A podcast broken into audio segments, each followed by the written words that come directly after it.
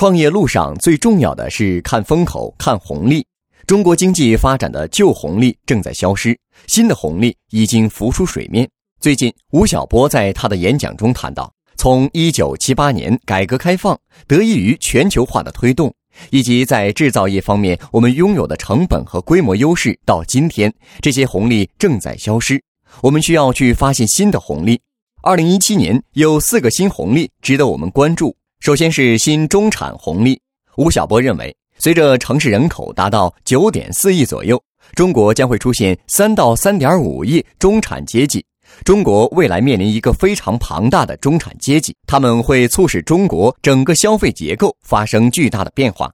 中国阶级群体比过去的消费者更加注重生活品质和精神追求，也愿意为好的、贵的产品买单，而不是单纯追求性价比。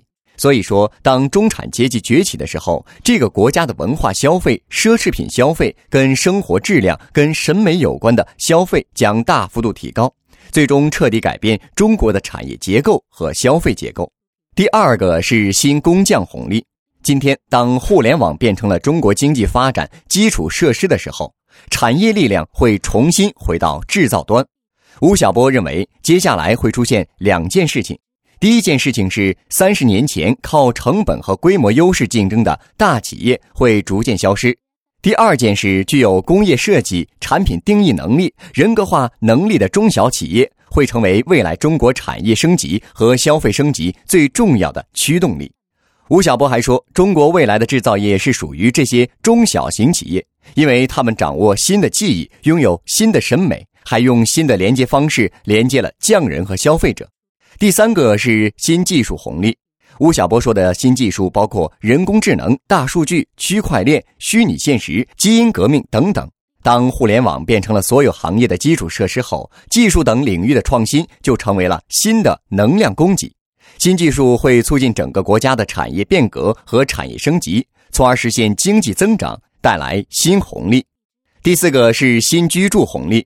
今天，中国仍然处在城市化进程中，人口继续向大中型城市聚集。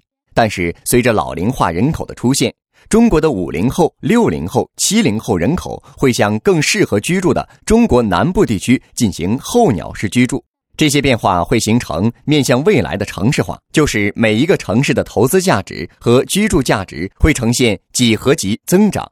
另外，由于中国超级城市规模以后越来越大。人们会对新的居住空间需求会越来越大，再加上老龄化人口的增加，城市周边小城镇会得到极大的发展，随之带来的养老产业也会成为中国经济发展的又一个增长点。